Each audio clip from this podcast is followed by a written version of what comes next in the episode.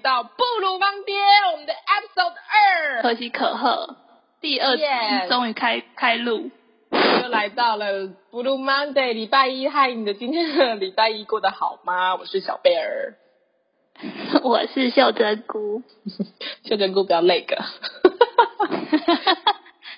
我觉得我抓的蛮好的。OK，我知道大家的礼拜一都有点累个，脑袋累个，心灵上也累个，所以我们今天就来谈一个跟那个这件事情还有一点点关系的议题。好好好，好，那我们第一集是聊那个，我们第一集聊了那个婚婚礼花费嘛，对不对？没错。我们今天来来聊聊捐卵这件事。哇靠，捐卵呢，好潮哦！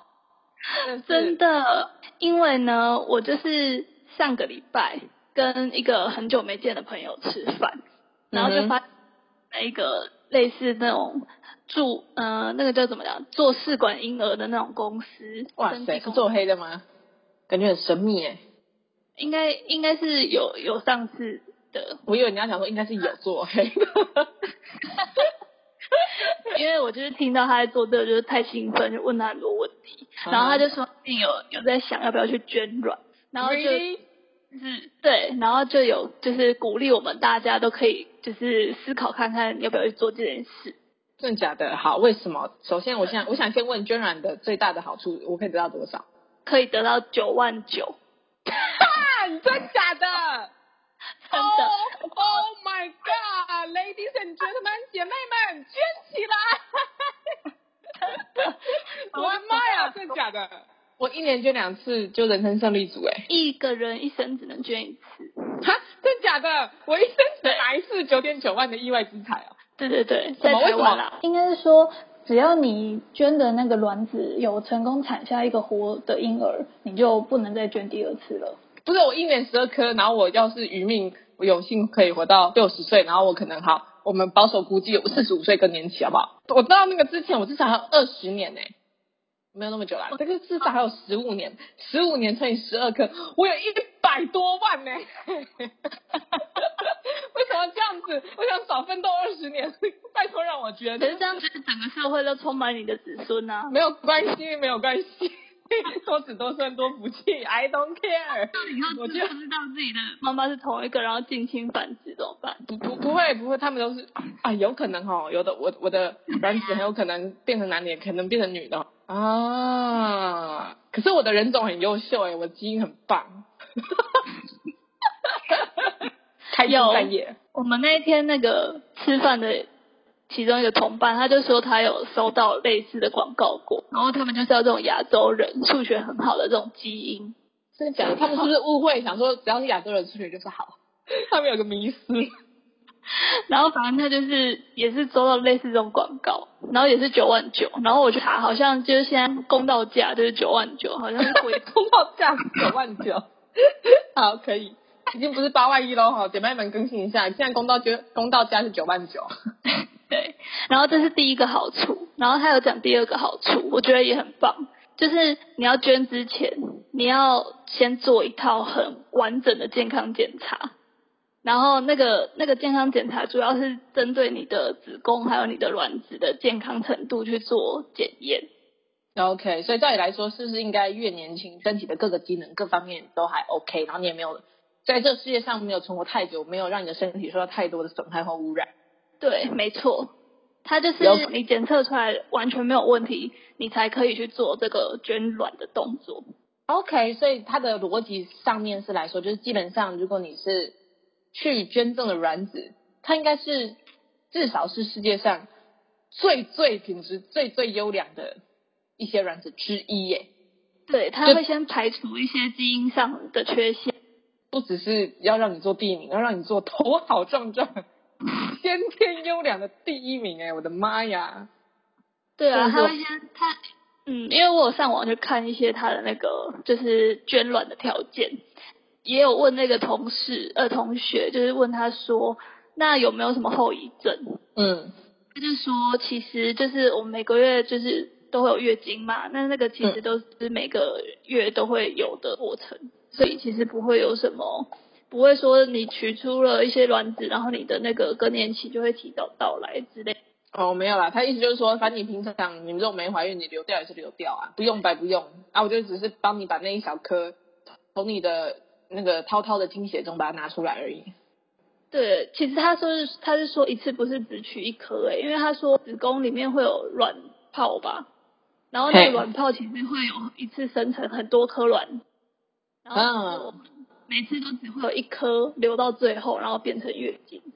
我知道，你捐卵的呃前期，他会先让你打一些排卵针，就是让你那些卵那个卵泡都发育，就是催催促它就是赶快生长这样，疯狂增生。对对对，然后一次取很多颗这样。原本女王只会诞生一个，然后他现在打催卵针，让遍地都是女王，遍地开花。然后他最后就一次把这些女王全部带走。对啊，你知道为什么我知道吗？不知道。因为之前我看了一篇漫画，然后呢，他就在讲那个我们的月经怎么形成的。然后最一开始呢，就是像你刚才讲的，我们会有卵泡，卵泡里面呢会生成很多卵子，然后呢，在排卵期的时候会有一颗它冲破卵泡，然后就是喷射出来，射到我们的这个呃是子宫吗？对，经由输卵管射到子宫里面，然后在那边等待着床。然后就是因为它它。出来的那一瞬间，其实是用喷射的，就很像那个火箭五四三二一出发这样的感觉。所以呢，在这个过程当中，有的女性会有排卵疼痛，我完全可以理解。对，这漫画画的好好哦，我真的很喜欢这个漫画。但重点就是，我本身就是一个有排卵疼痛的女性，所以呢，我非常理解每一次你的那个卵巢在发射的时候的那种过程。请问这件事情在台湾普及度有多高？普及度我不太确定，但是是合法的。哦，真的假的？是，其实就是已经很多人是透过呃别人捐的卵，然后做试管婴儿，然后成功产下自己的。哎，对，他还讲到一个比较会有 concern 的点，取卵的过程中是要全身麻醉的。哦，就说你有可能为了一颗卵，你有可能为了九万九就再也醒不来这样子。哎，可是你知道有的照大肠镜还是什么，它也是全全身麻醉，所以其实全一年一生中要全身麻醉的机会也是蛮多的啊。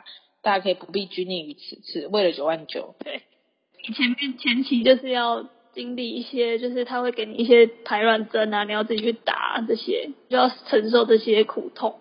你是说自己在家里面打针那样的感觉嘛？就是自己自己挨针。对，他会有一个流程，然后他就会通知你说什么时候应该要打一些排卵针的，然后什么时候要回诊。好，是这个九万九真的非常心动啦哈。但是呢，就是一想到自己身上这些无用的东西可以换钱，就觉得哦兴奋，终于上天终于对女人有点好处了。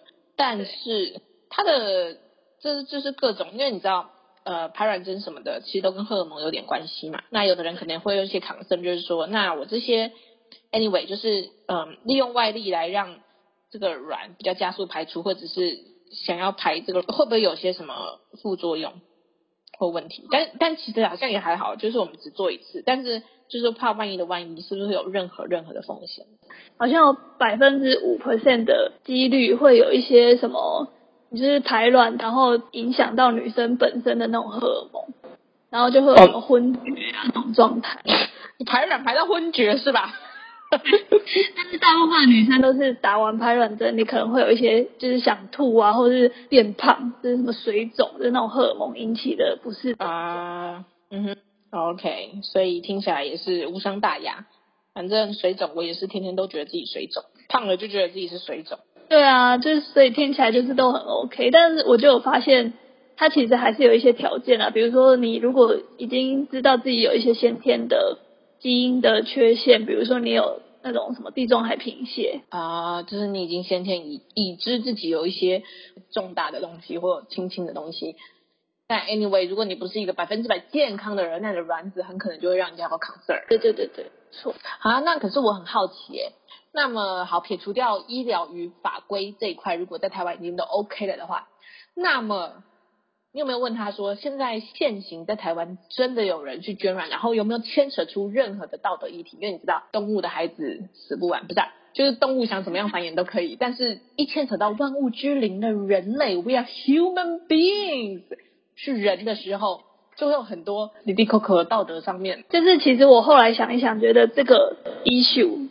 通常只会有一个道德上的问题，就是就是近亲繁殖的。我知道你讲的妥妥妥就是台湾早期偶像剧必经的一个经典桥段之一，对吧？好不容易爱上的男人，原来是我的远房哥哥。对啊，就类似这种啊，就是比较最后我后来想一想，大家比较有 concern 的应该是这个吧。那可是捐的话，就是说起来还是二分之一的几率啦。但是不管怎么样，他那个基因序列。还是有一半是跟就是跟你是完全一样的。其实像是以前人会说什么呃同性不要结婚，因为同性的比较有可能是亲戚。虽然现在大家套来套去也也也也也是没有没有一定啊，但是大家以前是靠姓氏来作为一个就是一个非常粗略、比较粗糙，但是不无小补的一个筛选方式。但是现在啊，因为我就我所知，好像如果你是捐卵的话，呃，小孩子生完之后，其实。其实你根本不会知道这小孩子是有没有生出来。他其实有规定说，你捐了之后，你其实没有办法去掌握你那颗卵子到底降落谁家。那秀珍菇，你会想要捐卵吗？对，我应该还是不会。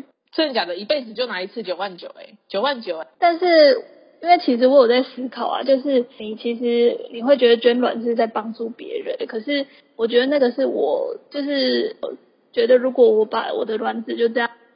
就是捐出去了，然后也不知道他的下落，这样是不是相对有点好像没有很负责任？为什么你要负什么责任？就不知道啊，负我家基因的责任。你说，就是那一年那一天，在人类在人类很短很短的几千万年的历史之中，有一组袖珍菇的基因就流落到了茫茫人海中。原本如果这组基因在袖珍菇的家庭中出生，不管它有任何偏颇，袖珍菇都可以负起教养的责任。对对。但是如果说袖珍菇的这组基因不小心将来变成了哪吒哈，混世魔王，袖珍菇也要负一半的责任。对，那个孩子可能会觉得，为什么呃当初如果没有那个捐卵的人，我就不会存在。这个存在在这个这么险恶的世界上哦，也就是说，你对这个 你的半组 DNA，你的这颗卵子已经寄托了感情了。对，我也很想知道他到底现在过得怎么样。OK，你就已经觉得说，这颗卵子不管怎么样，它就是你的孩子，就算它是有半边，它是有半边，要仰赖精子，还是要有个精子的存在，好不好？对啊，而且我以后走在路上，如果看到有一点跟我有点像的人，我就会想说，这是不是我的卵？OK，我觉得你的移情作用稍微有点强了，好不好？讲到这个，其实台湾还有一个法律叫人工生殖法。哎呦，厉害了！这是什么？就是呃，有一些试管婴儿啊，或者是呃受别人捐卵长大的那种小孩，他以后可能在结婚的时候会有一些，就是也是怕怕的，想说会不会近亲繁。然后这个时候他就可以去查说，哎，我现在跟这个结婚对象是不是四等亲内的亲属？就像维基解密一样，就一解下去发现，按。他妈妈就是我阿姨，对，又要上演台湾生死恋就对了。但他那个网站上面其实有写说，这种几率非常非常的小，好像只有五千分之一吧。但是我有个很很有很很好奇的，就是为什么人一生只能捐一次？这好像是台湾的法律规定，就他真的很怕满街都是我的孩子，是不是？我其实不知道他的 concern 是什么，这个可能还要请各各听众自己去查。好，查到的人欢迎在下面留言告诉我们，让我们长知识哦。从今以后，我要我要用另外一种眼光看待我的月经了。真的，每次看到它留在卫生棉或卫生棉条上面，我就想着那九万牛，那九万九就这样被我冲进马桶里，瞬间觉得有点难过哎。真的好浪费哦。那些红红的不是血，是白花花的银子。我让我们给它一个名字，是红金宝。它是红红的，可以为你带来金，它也是一个宝。而且我就顺便查了那个，就是有人讲排卵嘛，就是会有人想要问冻卵的事。对，冻卵前一阵子也是在我们就是朋友圈吵得沸沸扬扬。为什么大家都想冻了是吗？对，大家就觉得好像现在的人女生就是上班，呃，上班的年纪越来越晚，就出社会的年纪越来越晚，然后工时又很长，然后就会延后那个结婚的。对。然后我就发现冻卵超贵的、欸。就是冻一次卵，其实你就是跟打排卵针一样，就是都是要走那个流程嘛，什么没错，排卵针啊，然后那个手术，所以其实你取一次卵，呃，冻卵就要花七到十万的取卵费用，然后后来呢，你还要做一些什么保管费的，没错，我就觉得这好贵哦。我记得我之前查到的是，就是跟你讲一次一样，就是我取一次卵，就是成功的保留到一颗卵子，大概差不多要花到十万块。然后我之后保存的话，我记得是每一年一万块，对，而且一颗我记得是一颗卵子一万块。那如果你就是。很有兴趣，你想要一次保存五颗，然后这五颗你都想要保存十年，那你可能就要花到五十万。Oh man，Oh my god！所以你看是不是捐个卵子九万九，你就可以保存十年喽？的，还是我自己先说我要捐卵，然后后来又说我要拿我捐自己捐。你是说想要让这个机构先帮你付钱就对了？先给我九万九，然后后来就是我去配对的时候，就拿我赚到的九万九去配我自己的卵，听起来是一个很不错的交易耶，CP 值好像很高，哎，脑筋都蛮快的哦。因为他好像在取卵之前就要先配对好，啊，真的假的？好像是，因为我看那个流程图，我的理解是这样，就是你在你在。健康检查之后，好像会有一段等待期间，他要去帮你做配对。哦，也是啦，这样听起来是一个比较有效率的方式啊，以免你就是每年取了一堆卵，然后都没人配到，那就浪费掉了。真的，然后还挨那么多那个全身麻醉。对啊，其实说起来也是各种必要的浪费。好啦，那哎，今天的主题真的很有趣，就是所谓的。呃，女人到了过了三十之后，开始被各种生育的压力、社会的期待所追着跑的时候，有不少人都会觉得冻卵可能是一个很好的选择。但是呢，在冻卵的另一面，现在人工受孕的趋势越来越多，那也很多人尝试着人工受孕的方式。但是在这一部分呢，它的道德面跟法规面，还有医疗面，还有对我们这个真正的排卵的妈妈跟受孕的妈妈之间一些道德上面拉扯，真的非常有趣。那今天讨论的主题，希望你们会喜欢。如果你们有任何对于这个主题有共鸣的地方，或你们有有有你们有帮我们科普了一些背景的知识，非常欢迎你们留言在下面。耶，好啦，Blue Monday 今天你的 Blue Monday 今天就到这边，希望有带给你满满的欢乐。